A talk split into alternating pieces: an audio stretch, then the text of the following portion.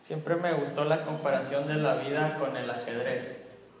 No solamente porque soy muy malo en el ajedrez, no, quiere decir que sea muy malo en la vida, pero es bastante parecido porque todos somos ajedrecistas, en cierto sentido. Y nos imaginamos que jugamos contra la vida. Entonces yo voy haciendo mis planes y muevo el peón adelante diciendo, bueno, quiero llegar a un sueño. Mi peón adelante es, empiezo a estudiar y voy anticipando los movimientos de la vida que puedan venir. Y digo, bueno, en la vida puede venir esto, entonces lo voy a contrarrestar haciendo esta otra cosa. Y después la vida me puede pedir tal cosa, bueno, yo lo voy a contrarrestar haciendo esto antes de que venga en la vida. Y si en la vida voy a tener estos problemas, no importa porque yo ya me adelanté a ellos. Pero después viene una llamada una noticia, un examen, una enfermedad, cualquier cosa y te tumba todo el ajedrez, todo el juego, todo el tablero. Después de que estuviste años pensando qué movimiento seguía, llega alguien y te tumba todas las piezas. No sé si les ha pasado a los que jueguen ajedrez o que hayan jugado. A mí me gustaba mucho en la prepa jugar, secundaria, preparatoria en México. Me encantaba jugar ajedrez. Y teníamos un ajedrecito muy pequeñito, eh, de este tamaño prácticamente, eh, que tenía imanes. Apareció. Es como la vida, va y viene. El dinero. Teníamos un ajedrecito que tenía imanes. Y este servía mucho porque era muy chiquito y me acuerdo que yo y mi primo jugábamos y era buenísimo porque podías jugar durante clases. Entonces me lo pasaba, yo hacía mi movimiento y como era imanes, no se caía. Entonces por abajo se lo volvía a pasar, él lo veía y hacía su movimiento. Y así nos pasábamos horas y horas de clases, sobre todo en las clases más aburridas, hasta que al final terminábamos y alguien ganaba o no ganábamos, salíamos de clase y seguíamos jugando. Fue un año donde nos la pasamos jugando entre él y yo. Pero me acuerdo que antes de tener ese jueguito con imanes, intentábamos jugar uno que era normal. Y se lo pasaba, y se lo pasaba, y un día una profesora nos vio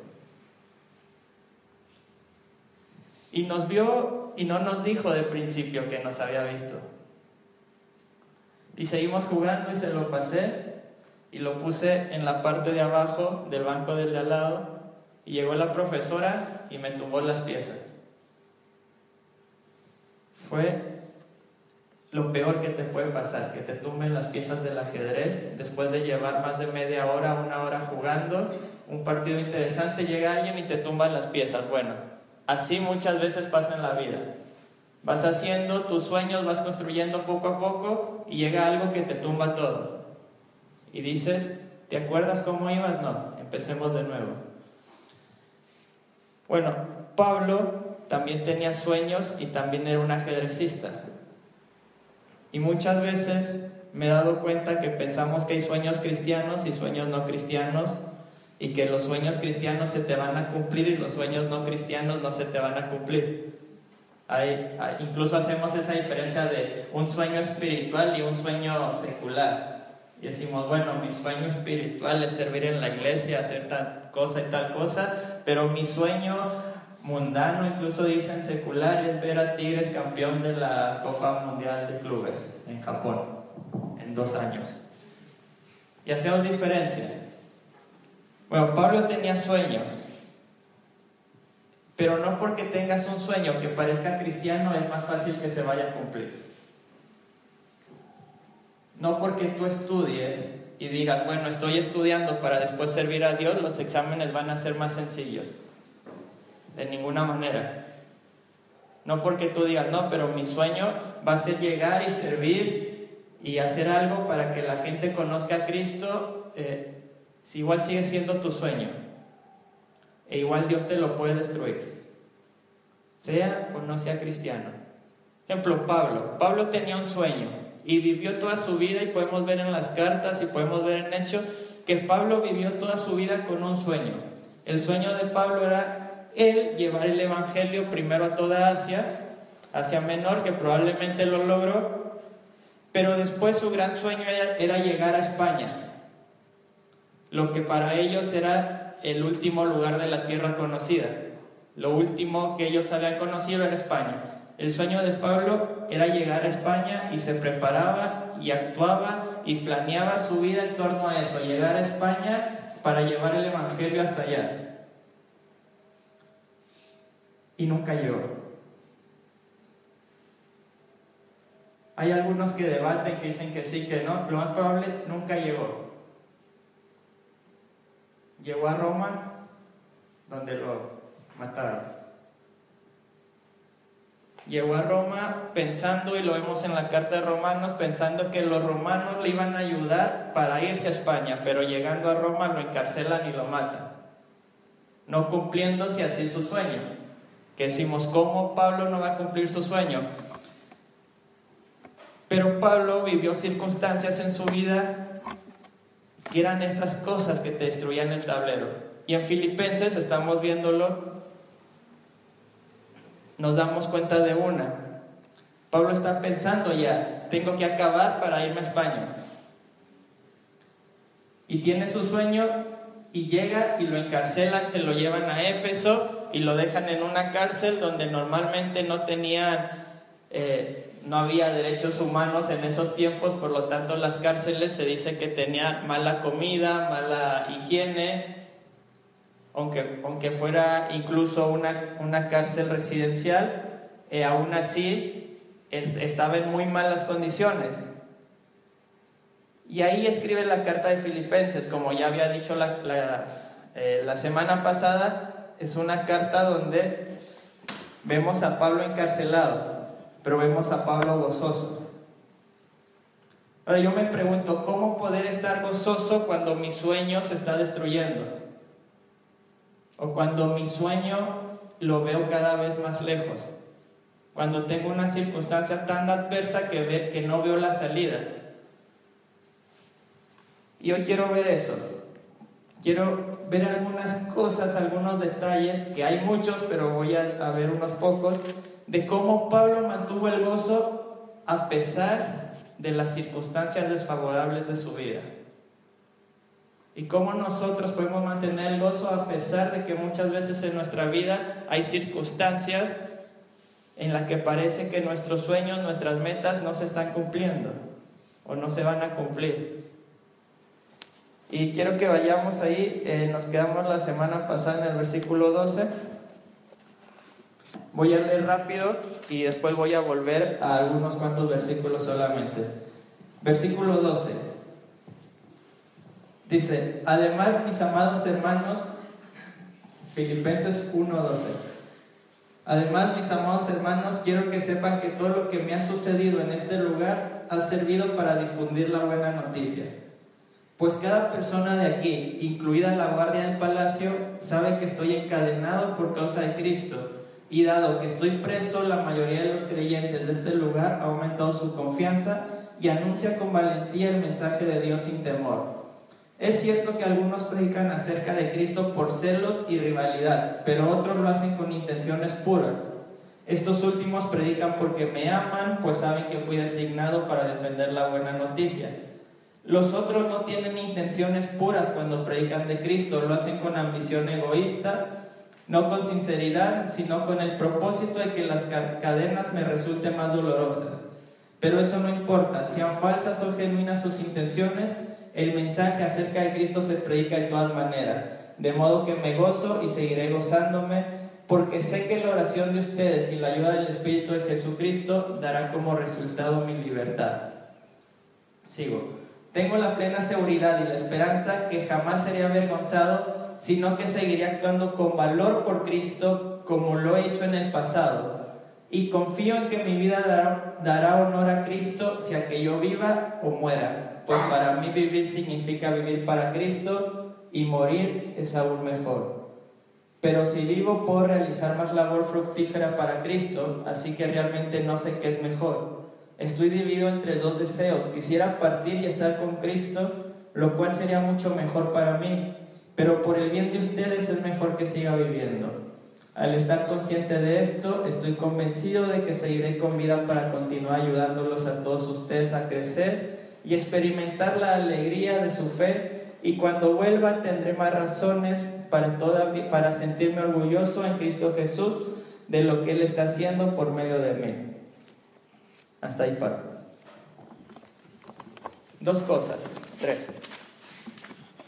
Primero, todo lo que sabemos de la cárcel de Pablo lo sabemos por historiadores. ¿Alguien puede recibir las pizzas, por favor? Todo lo que sabemos lo sabemos por historiadores, por gente que se ha encargado de estudiar y por gente que conoce de aquellos tiempos. Pero poco de la cárcel de Pablo, de su situación, de lo específico que pasaba lo sabemos por medio de la carta. ¿Por qué? Porque Pablo habla muy poco de lo que le está pasando en la cárcel. Lo cual me dice que Pablo no es alguien que le guste quejarse. Y creo que la primera forma de vivir con gozo a pesar de las circunstancias es vivir una vida agradecida lejos de las quejas. Pablo tenía todo para quejarse y pudo haber escrito una carta, un capítulo entero diciendo, yo estoy aquí encarcelado, como lo dice rápidamente, pero después se pasa rápido a dar gracias. Empieza la carta dando gracias, dice estoy encarcelado y sigue dando gracias. No dice estoy encarcelado y estoy aquí comiendo mal y me siento enfermo y yo debería estar afuera cuidándolos y yo debería estar haciendo otra cosa y ustedes no me aman y ustedes se han olvidado de mí. No, Pablo da como sentado, estoy encerrado y todo lo demás lo tenemos que suponer nosotros. Entonces, si te están pasando circunstancias adversas, creo sinceramente que lo peor que podemos hacer es vivir quejándonos. Porque como siempre me gusta decir, cuando tu boca se abre para decir quejas, tu boca no puede decir gratitudes ni alabanzas. Si usas tu boca para quejarte, en ese momento no puedes usarla para agradecer me acuerdo mucho, y ya les había platicado la historia de cómo conseguí mi primer Nintendo de, niño, mi primer Super Nintendo, pero me acuerdo mucho el primer día que lo tuve. Estaba en Tamaulipas, una ciudad a tres horas de mi casa, donde viven mis abuelos, y llegamos, fuimos a Estados Unidos, lo compramos y, y trajimos, lo conectamos obviamente y nos pusimos a jugar rápido. Y pudimos jugar media hora, lo mucho, y después era hora de comer. Y en lo que yo fui a comer, mi papá lo desconectó y lo guardó en el auto porque cuando terminaba de comer, lo planeado era irnos a mi ciudad. Pero yo tenía pocos años y muchas ganas de jugar Super Nintendo porque era la novedad y era lo nuevo. ¿Qué hice? Voy como y en cinco minutos me acabé todo lo que me habían dado. Y le digo a mi papá, papá, yo quiero jugar Super Nintendo. Y me dice, no, ya lo guardé y nos vamos a ir saliendo. No hay tiempo para que juegues Super Nintendo. Voy a arreglar tus maletas y ayúdame a limpiar y nos vamos a ir. No, papá, yo quiero jugar Super Nintendo. No, ya está guardado. Y me pongo a llorar. Digo, no, papá, yo voy a jugar Super Nintendo. Es mi Super Nintendo, me lo compraste tú, yo lo quiero usar. Y él me dice, mira, si nos vamos ahora, si arreglas rápido las cosas, vas a llegar a casa y vas a poder usarlo mucho tiempo más allá. Yo, no, yo lo quiero usar ahora. Y le insistí tanto hasta que se enojó. Y cuando se enojó me dijo, mira, no voy a estar discutiendo, te metes al auto y ahí te esperas hasta que nos vayamos. Y estuve una hora metido en el auto llorando porque no me dejaban usar mi Super Nintendo. y prácticamente diciendo cosas malas de mi papá. Y me acuerdo mucho que va un tío que vive en Estados Unidos, y va un tío y me toca la ventana porque yo adrede, nadie me había dicho que tenía que tener la ventana cerrada, pero yo estaba enojado, así que me encerré en el auto y cerré la ventana. Y me toca, y yo le abro, y me dice, ¿qué pasa? ¿Por qué estás llorando? Digo, porque mi papá es bien malo, no me deja jugar mi Super Nintendo que me acaba de comprar y es mi regalo, y yo quiero jugar y no me deja. Y mi tío se me queda viendo y me dice, uy, ahora vamos a ir a pegarle a tu papá, qué malo es. Yo sí, es, es muy malo conmigo, no, no, no me quiere. Y sí, mi tío, sí, es muy malo, vamos a ir a pegarle. Qué mal papá que es que fue y te compró un Super Nintendo a Estados Unidos. yo, sí, pero no me dejo usarlo. Y, y él me decía, sí, bueno, ahora voy a castigarlo porque porque yo no le he comprado uno a mis hijos. ¿Cómo él se atreve a comprártelo a ti y a dejar que, que vaya y lo vayas a usar tú solo en tu casa? Y ahí yo me quedé pensando por fin. dije, es cierto, mis primos no tienen uno. Y yo sí tengo. No pedí disculpas, no lo sé, no voy a, a decir que era bueno de niño. Eh, seguí enojado, seguí en el auto hasta que nos fuimos a Monterrey y ese día no me dejaron usar el Super Nintendo. Porque me había portado mal, obviamente. Y ahora que lo pienso, tenían razón. Porque todo ese tiempo que pasé quejándome, pude haber pasado ayudándolos para ir rápido a casa y poder usarlo rápidamente. Pero cuando tú usas tu tiempo para quejarte de todo lo que te está pasando, no tienes tiempo para pensar en todas las cosas buenas que Dios te está dando y que te ha dado. Si te quejas por no poder hacer algo, no te das cuenta de las cosas que sí puedes hacer y de las cosas que sí has recibido. Y Pablo dice, está bien, estoy en la cárcel, pero esto ha servido para que la gente esté más animada, para que se predique más el Evangelio. Esto ha servido también para que otros estén predicando, ya que no estoy yo. Entonces la primera característica de Pablo es que Pablo no se queja. Pablo no se queja. En las cartas las únicas veces que parece quejarse es cuando se está enojando contra los, contra los judaizantes. Pero no se está quejando, los está retando. Pablo no vive una vida donde diga todo lo que está mal. Pablo ve las cosas buenas de su vida. Y a pesar de que su sueño no se está cumpliendo, él sabe que su sueño que se va a cumplir no son los sueños que él tiene, sino son los sueños que Dios tiene para su vida. Y eso hace que sea todo diferente. Otra cosa, Pablo es realista. Porque a veces cuando nos quedamos en bueno, no nos quejemos, vamos a ver solo lo bueno, pensamos que solo hay cosas buenas y nos metemos en una eh, vida que no es real. Pablo es realista, sabe que hay cosas malas. Sabe incluso que los que están predicando hay gente que no, no está predicando por amor. Y lo dice. Pablo tiene un sentido amplio de la realidad.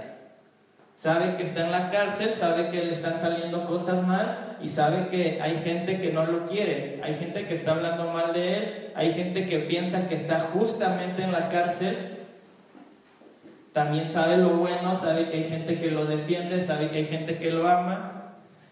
Entonces nosotros tampoco tenemos que huir de la realidad. Porque muchas veces eh, meternos, y meternos en la iglesia muchas veces nos hace entrar en una burbuja fuera de la realidad. Yo estudié en un instituto bíblico tres años y me internaba de lunes a viernes lunes en la tarde, salía el viernes a mediodía. ¿Qué pasaba? Y pasó mucho. Que primero supuestamente era obligatorio entrar hasta los 18 años, pero hubo un tiempo en que dejaron entrar a gente de los 16.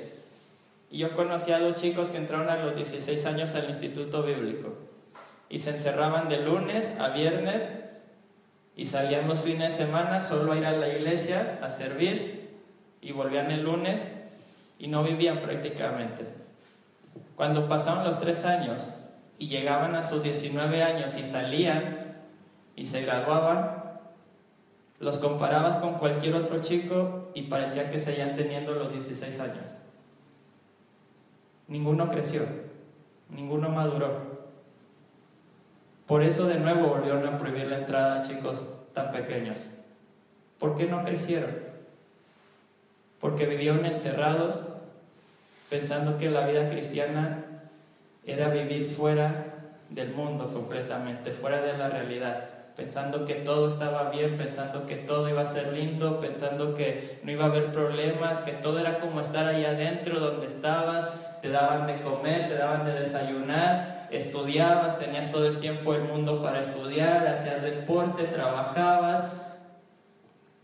Y tu máximo preocupación era que no podías usar internet mientras estuvieras en biblioteca o te iban a castigar. Y lo peor que te podía pasar era que te, que te pusieran a lavar los platos de todos los demás. Pero esa no es la vida cristiana. Y esa no es la vida de Pablo. Pablo vivió una vida real. Una vida llena de problemas, una vida, pero también llena de alegrías. Y ambas cosas pertenecen a la vida cristiana. Pero sobre todo, Pablo sabía que no vivía su vida para él. Y lo deja bien claro.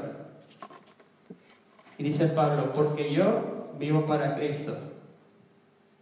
Para mí vivir es Cristo y morir es ganancia. Y cuando tú sabes que la vida no se trata de ti, tus problemas se hacen pequeños. Tus circunstancias adversas no te pesan tanto y no te roban tanto el gozo porque no se trata de ti. Todo lo que te está pasando mal, tú debes saber que no se trata de ti. Que todo el universo no gira alrededor de ti. Los humanos siempre nos gusta que todo gire alrededor de nosotros. Nos gusta sentirnos el centro. Nos gusta que los demás nos vean. Nos gusta que los demás nos escuchen, nos gusta que los demás se diviertan con nosotros. Pues Pablo dice, para mí vivir es Cristo. Yo vivo y si vivo, vivo por Él. Pero para Pablo vivir para Cristo no es algo, no es algo subjetivo que está allá en, en el cielo, sino que vivir para Cristo es vivir para el otro. Si tú dices vivir para Cristo, tienes que vivir para tu hermano. Y dice Pablo, para mí vivir es Cristo y, morir es ganancia. Y ya no sé qué hacer, porque si me voy estoy mejor, pero si me quedo sirvo a los demás, por lo tanto me voy a quedar para servirlos a ustedes. Entonces Pablo, a pesar de toda circunstancia adversa que le esté pasando, busca cómo servir a los demás a pesar de que está pasando por los peores problemas de su vida, busca la manera de ayudar a los demás. Yo te pregunto, ¿ayudas a los demás o te estás fijando solamente en tu vida? Cuando más mal te está yendo, ¿estás pensando también cómo puedes ayudar al otro? Cuando peor estás económicamente, ¿has pensado en seguir ayudando a aquel que ayudas normalmente? ¿O te has puesto a pensar, no, yo tengo que estar perfecto y que no me falte nada y después voy a ayudar? Esa es una vida centrada en ti. Y Pablo dice, no, yo vivo para Cristo y por lo tanto vivo para mi hermano, vivo para ellos. Pero hay una última cosa que a mí me encanta cuando se habla del sufrimiento y del gozo.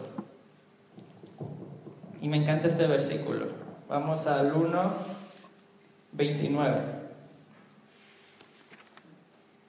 Y es un versículo dificilísimo. Dice, pues a ustedes se les dio no solo el privilegio de confiar en Cristo, sino también el privilegio de sufrir por Él. Les ha sucedido no solo creer en Cristo, sino también sufrir por Él.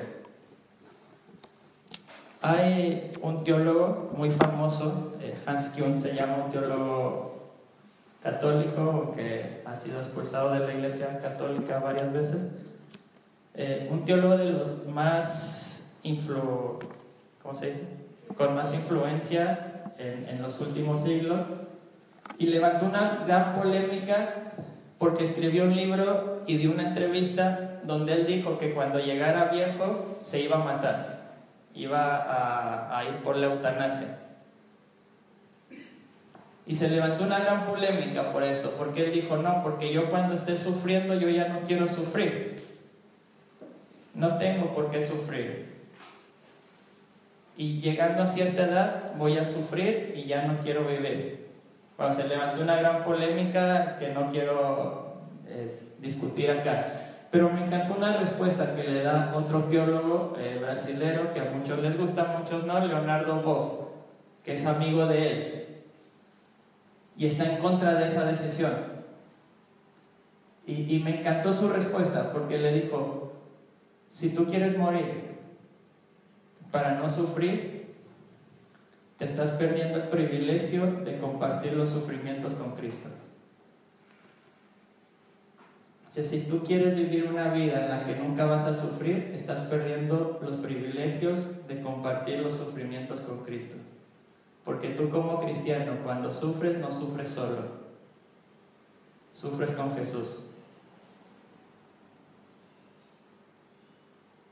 Hubo unos judíos que salieron, eh, que sobrevivieron a la masacre de Hitler y, y escriben y dicen, nunca sentí más cerca a Dios que cuando estuve en ese campo de concentración, sufriendo. Entonces, cuando tienes un sufrimiento en tu vida, cuando tienes una circunstancia adversa en tu vida, piensa que ese es un momento para que tu relación con Dios crezca. Ese es un momento para que tú sientas plenamente cómo Jesús sufrió por ti y compartas los sufrimientos con Él. Y Él los comparte contigo. En todas las demás religiones, y esto es lo que diferencia al cristianismo de otras religiones, y sobre todo religiones antiguas, los dioses se quedaban en el cielo. Los dioses de Grecia no sufrían, los dioses de Grecia estaban allá. En el cristianismo mi Dios viene y siente y sufre. Y dice Hebreo, no tenemos un sacerdote que no se pueda compadecer de nosotros porque todo lo que nosotros sufrimos, Él sufrió. Entonces, en las circunstancias adversas de tu vida, cuando pienses que se están destruyendo todos tus sueños, cuando pienses que no hay nada más por el que vivir, piensa que en ese momento es una oportunidad que tú tienes para decir, Jesús, te entiendo un poquito más, te siento un poquito más cerca. Siento que tú estás aquí, aunque no, aunque no te escuche, aunque no sepas qué planes tienes, aunque no sepa qué estás haciendo tú en mi vida, yo sé que tú estás conmigo, porque tú también sufriste así. Tú te has identificado con mi dolor en la cruz. Y así, un momento de sufrimiento se puede convertir en un momento de conocimiento de Dios más profundo. Y no hay nada más gozoso en la vida cristiana que conocer más a Dios. Si hay otra cosa que te cause más gozo en tu vida, estás lejos del conocimiento de Dios. Porque de verdad, lo más gozoso que te puede pasar en tu vida es acercarte más a Dios. Aún si esto te cuesta destruir todos tus sueños. Aún si eso te cuesta todos los movimientos de ajedrez que has hecho en tu vida. Es mejor conocer a Dios y no cumplir tus sueños que cumplir todos tus sueños y no conocer a Dios. Oramos. Dios, gracias por este momento, Señor, gracias por, por este día donde nos juntamos, donde te alabamos, donde escuchamos tu palabra. Y Señor, también donde tenemos un momento de comunión juntos, donde oramos, donde comemos. Y Señor, yo te pido que tú nos sigas hablando, tú estés con nosotros y nos estés mostrando, Señor, cuáles son los objetivos que tú tienes para nuestra vida, Señor. Pero sobre todo que nos enseñes a soñar no nuestros sueños, sino los sueños que tú tienes para nosotros. Orar no por nuestros planes, sino por los tuyos en nuestras vidas. Señor, te doy gracias